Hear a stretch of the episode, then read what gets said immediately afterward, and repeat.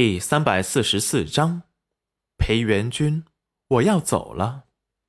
吃过饭，宝儿由奶娘抱了过来，严夫子逗弄了一番，被他可爱的模样萌得就不想走了。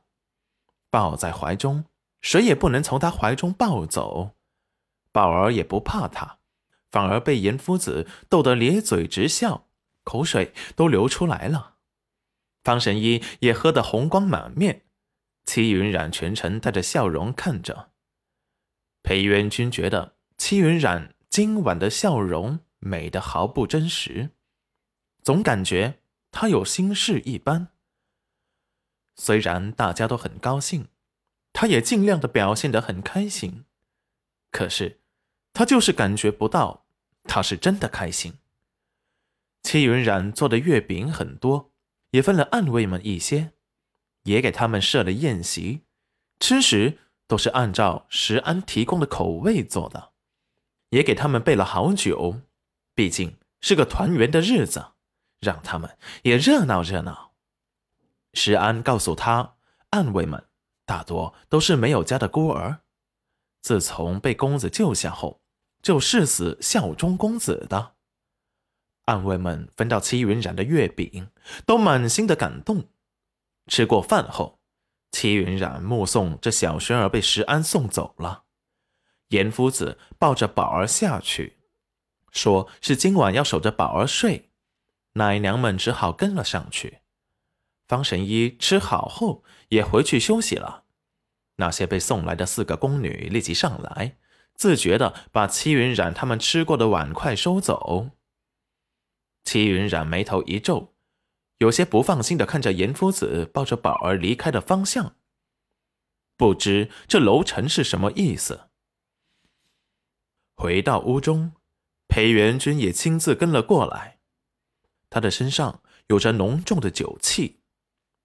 齐云染刚一进屋，他也顺带把门给带上了，耍赖的抱着他的腰，声音暗哑：“娘子，你。”不开心吗？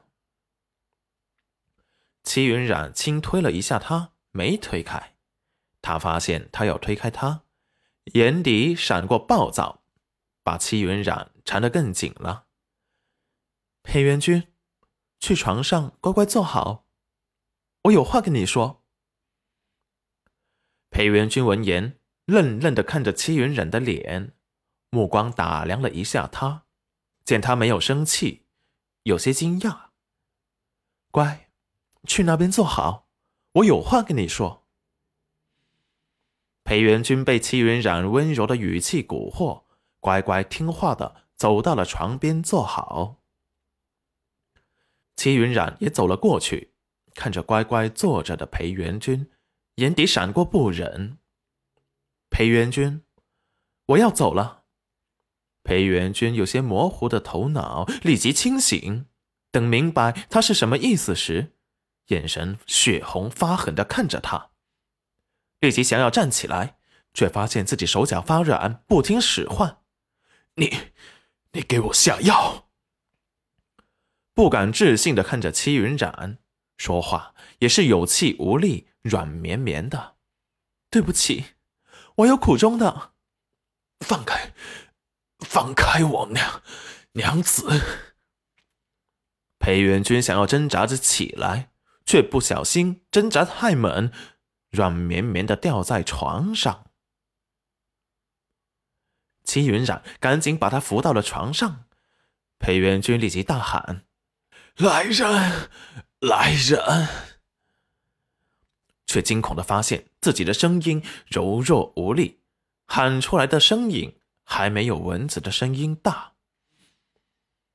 戚云染捂住他的嘴，别叫了，他们都喝了我下药的酒。裴元君用血红的眸子死死的瞪着他，眼底彻底闪过疯狂。